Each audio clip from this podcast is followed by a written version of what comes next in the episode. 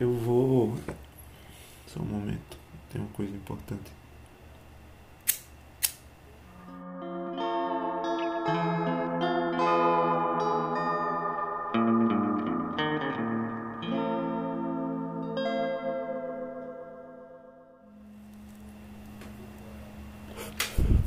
Eu vou falar de novo sobre dualidades. Se você ouviu o episódio anterior a esse, vou fazer um pouco sobre dualidade e o que eu acho sobre isso. E eu não quero repetir, mas. Não exatamente sobre dualidade, por mais que seja. Mas a reflexão é o seguinte. É, inclusive depois eu quero aproveitar e pegar um caderno de reflexões que eu anoto aqui e ler algumas aqui para dar uns castelos aí para vocês de grátis.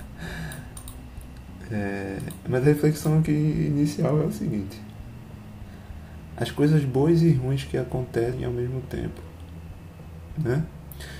E não tem como uma coisa boa estar tá acontecendo sem algo ruim existir. É, o que eu anotei aqui foi o seguinte: quando nascemos, coisas estão acontecendo. Como diria o Clóvis de Barros Filho, o vento, tá, o vento venteia, o sapo sapeia, o trabalhador trabalha e a, a criança crianceia e tudo que é feito para ser tal coisa é tal coisa. Então, quando nascemos, coisas estão acontecendo, inclusive o nosso nascimento. Entre elas, entre essas coisas, estão as coisas boas e as coisas ruins. E aí que começa o castelo da vida, porque essas coisas boas e essas coisas ruins, imagina que é um pacotinho e é somente desse pacotinho, entre todas as coisas que estão acontecendo, que eu vou falar agora. É somente sobre esse pacotinho que representa a dualidade das coisas boas e das coisas ruins. Não vou falar sobre nenhuma outra de todas as incontáveis coisas que estão acontecendo no momento em que a gente nasce, né? Porque começa a contar assim a nossa nosso tempo de vida e nossa consciência começa a expandir. É, todas essas coisas que estão acontecendo, elas não vão ser citadas aqui, não vão ser levadas em consideração, pelo menos não diretamente. Mas são coisas que estão acontecendo e que exatamente tudo isso conta com o que acontece conosco durante a vida, o que a gente aprende, o que a gente evolui, o que a gente gosta, o que a gente não gosta, o que a gente vê, o que a gente não vê, o que a gente ama, o que a gente não ama, e o que é o amor, e por que o amor é isso, entendeu? Como se fossem ramificações. Peraí que o meu beck apagou. É... Então a gente vai falar, a gente não, eu, né? Quem tá falando sou eu sozinho. O que é uma pena porque eu preciso de pessoas para conversar nesse podcast. Na verdade não preciso não, porque eu tenho preguiça de organizar a videochamada e sentar com alguém para conversar. Mas se você vier me visitar, que algumas pessoas vêm me visitar e eu adoro isso, porque eu mostro um pouco da praia e o que dá para fazer nela. Vamos conversar e gravar nossas conversas. Enfim. Entre todas as coisas que, que estão acontecendo, acontecem as coisas boas e as coisas ruins. Vamos falar desse parâmetro. Se elas acontecem desde quando a gente está nascendo e está sempre acontecendo na natureza, no universo, na existência na, e na inexistência, como que a gente surfa nesse, nessas duas coisas. É, muitas vezes a gente está passando por uma por uma coisa assim que a gente meio que não entende e aquilo já é motivo suficiente para deixar a gente meio para baixo, né? Como se isso fosse categorizado como uma coisa ruim. Não é uma coisa boa, é uma coisa ruim. Só que ao mesmo tempo que essa coisa ruim acontece, uma coisa boa acontece como consequência, como prova da existência dos dois. Mas por que, que a gente não, não se dá conta de que as coisas boas estão acontecendo também? Porque tudo depende de para onde você dedica a sua atenção. É, se você está observando as coisas que estão dando errado na sua vida, é, vai, tenha certeza que a sua vida ela vai ser errada por completo, porque tudo dá errado. Mas se você é uma pessoa que ela volta a sua, a sua análise sobre a sua vida para as coisas que estão dando certo, que elas também estão acontecendo né, em paralelo. Se você olha de repente, vira assim a cadeira um pouco mais para o lado e começa a olhar outro lado, que é o lado das coisas que está, estão dando certas, a sua vida, a sua percepção sobre a sua própria vida vai ser de que ela é muito boa. Porque você está vendo as coisas que estão dando certo. Então é como se fosse uma virada de chave, né? Para onde que eu olho? Porque para onde eu olho eu vejo. Para onde eu olho eu direciono minha intenção. Minha intenção fala sobre futuro, né? Quando você intenciona, aquilo acontece. Né? Isso aí já é outro assunto meio complicado. Quando você intenciona, acontece simplesmente porque você se põe no caminho, né? Se eu estou intencionando daqui a cinco anos ter uma grande empresa, se eu passo cinco anos intencionando isso, o único destino possível é que essa empresa multimilionária, como você intencionou, ela exista. Não existe um caminho contrário, né? Então, se você está virado só para as coisas boas que estão acontecendo, você só está vendo aquilo e é aquilo que você vai acabar intencionando, porque vai ser sua referência.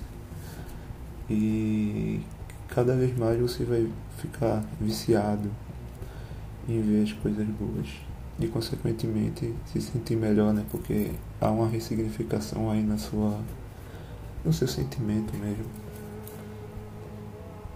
É... Então tudo depende de onde você está olhando, né? É... E não estou te dizendo que você deve, até porque falar que deve para alguém é muito perigoso, é, deve ser crime na verdade mas eu não estou te aconselhando a de repente ignorar os problemas e olhar só para as coisas que estão dando certo. Só estou te dando a consciência de que as duas coisas estão acontecendo ao mesmo tempo.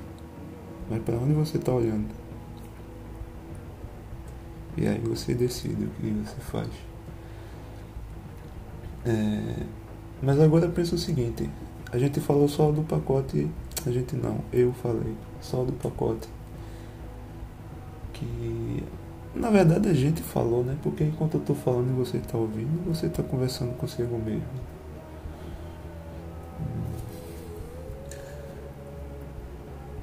Também. O. O que, é que eu ia dizer mesmo? Caralho. A, a gente só falou do pacote de coisas boas e coisas ruins que estão acontecendo. É, mas se de repente a gente ignora esse pacote, não ignora, né? Mas deixa ele um pouco de lado e vai falar sobre todos os pacotes que envolvem todas as coisas que estão acontecendo o tempo todo na vida, todas as dualidades e tudo que pode ser refletido, pensado e ressignificado entende dessa forma que a vida é um castelo.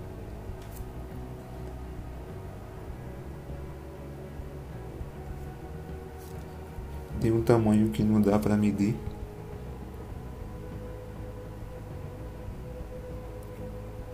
E que talvez a gente não consiga todas as chaves nunca. Quando eu falo todas as chaves é porque eu, eu sinto que a eu tenho uma anotação sobre isso, inclusive. Deixa eu ver se eu acho aqui. Porque talvez ela me faça falar da melhor forma. Ah, ah, ah, ah. Aqui, um homem vive para. Um homem aqui seria o ser humano, né? Não confundam com o homem que tem um pau. O, o homem vive para encontrar as chaves que precisa para que sua felicidade seja permanente. O homem vive para encontrar as chaves que precisa para que sua felicidade seja permanente. É, por que quando eu digo isso? Porque percebendo que a vida é um castelo, né? Enorme e a gente precisa dessas chaves para adentrar nas portas. É como se passar pela vida fosse um, um jogo em que você precisa conquistar o máximo de chaves possíveis para que você tenha o controle da vida em si, né? É como se, se você descobrisse é, o máximo de coisas possíveis, você recebesse em mãos mais chaves de mais portas desse castelo. E sinceramente é muita porta para abrir. Deixa eu pegar, como eu citei no começo, não esqueci, tá vendo?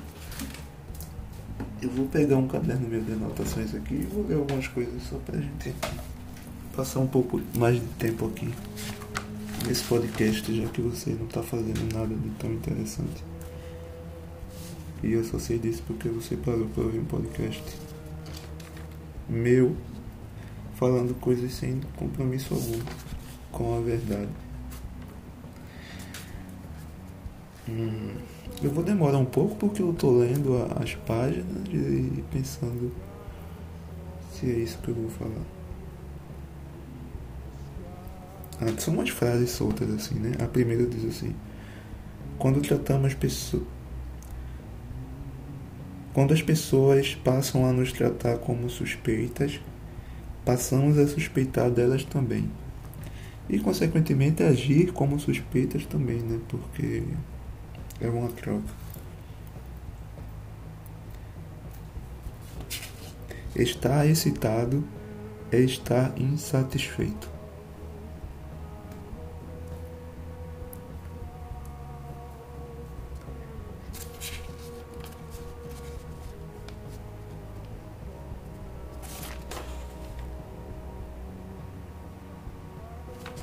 Isso aqui é bacana.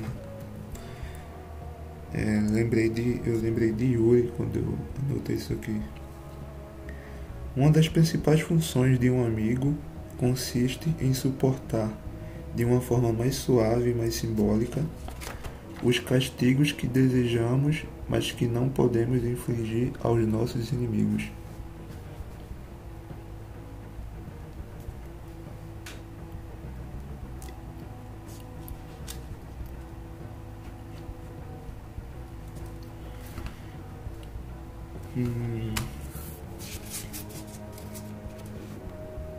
Pessoas felizes de verdade não sorriem.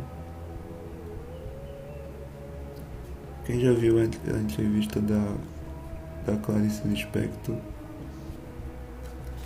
deve entender o que eu estou falando.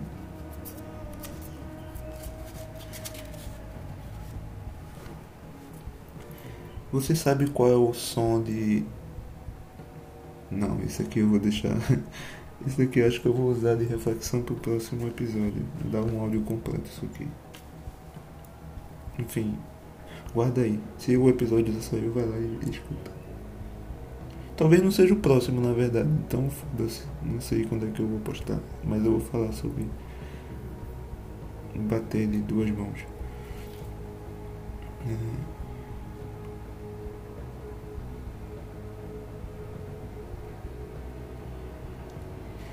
Nossa, tem muita coisa doida aqui. Ah, há um sonho onde eu flutuo. Coisas de evolução. Foi uma pergunta que eu fiz pra mim mesmo, porque às vezes eu sonho que eu tô flutuando. E flutuando literalmente. Imagina a cena do Goku assim em cima do tatame, ascendendo assim aos céus, flutuando e virando Super Saiyajin. Pronto. Eu não vi o Super Saiyajin, mas eu sinto essa sensação de estar tá levitando. E enquanto eu estou levitando, eu tenho inclusive a memória do que, que eu preciso fazer no meu corpo para que eu flutue de verdade. Tipo, você sabe o que você precisa fazer para levantar o braço. Você, você sente o seu corpo fazendo isso, você sente a sua intenção, você sente que está comandando os músculos. Então, quando eu estava levitando no sonho, eu sentia todo o processo que eu precisava fazer com o corpo para que isso acontecesse. E é uma sensação muito real, tão real que eu uso, eu, eu ainda tenho ela no, no, no dia comum, acordado, né? Só que, claro, eu não consigo levitar. Só que isso me faz pensar numa coisa, quando eu anoto aqui coisas de evolução, porque a nossa espécie, não só a nossa espécie, mas qualquer espécie animal que existe no planeta, e talvez na galáxia, no, no universo, multiverso, na existência e na inexistência, talvez qualquer espécie ela evolua a partir da necessidade, né? Então, se o, a nossa espécie há milhões de anos era um ser que vivia na água, de repente saiu da água e foi evoluindo até se tornar a gente, é porque muito provavelmente havia uma necessidade daquela espécie de se adaptar à vida na Terra. Depois foram criadas outras necessidades. Ah, agora eu quero ter um, um corpo diferente, agora eu quero eu tenho a necessidade de andar em pé. E veio o primeiro Homo erectus que levantou a cabeça, deixou de ser um peso para ficar estendido para o chão e usar as, as quatro patas, né? Então, com essa cabeça levantada, finalmente o homem tem duas mãos livres para fazer o que quiser. E isso é evolução, que veio de uma necessidade de ter as duas mãos livres. Para caçar, para fazer isso aquilo outro. Enfim. É, será que se a gente de repente passa a ter essa sensação de flutuar e de voar, daqui a milhões de anos, será que estaremos mesmo flutuando ou voando? Será que se isso se transformar numa necessidade para mim, essa necessidade vai ser repassada para o meu gene, né, para os meus, meus filhos, se eu tiver filhos, mas enfim, se coloque na situação também. É, e daqui a milhões de anos as crianças começam a nascer já com uma asinha, ou não vai precisar nem de asa para voar. Enfim.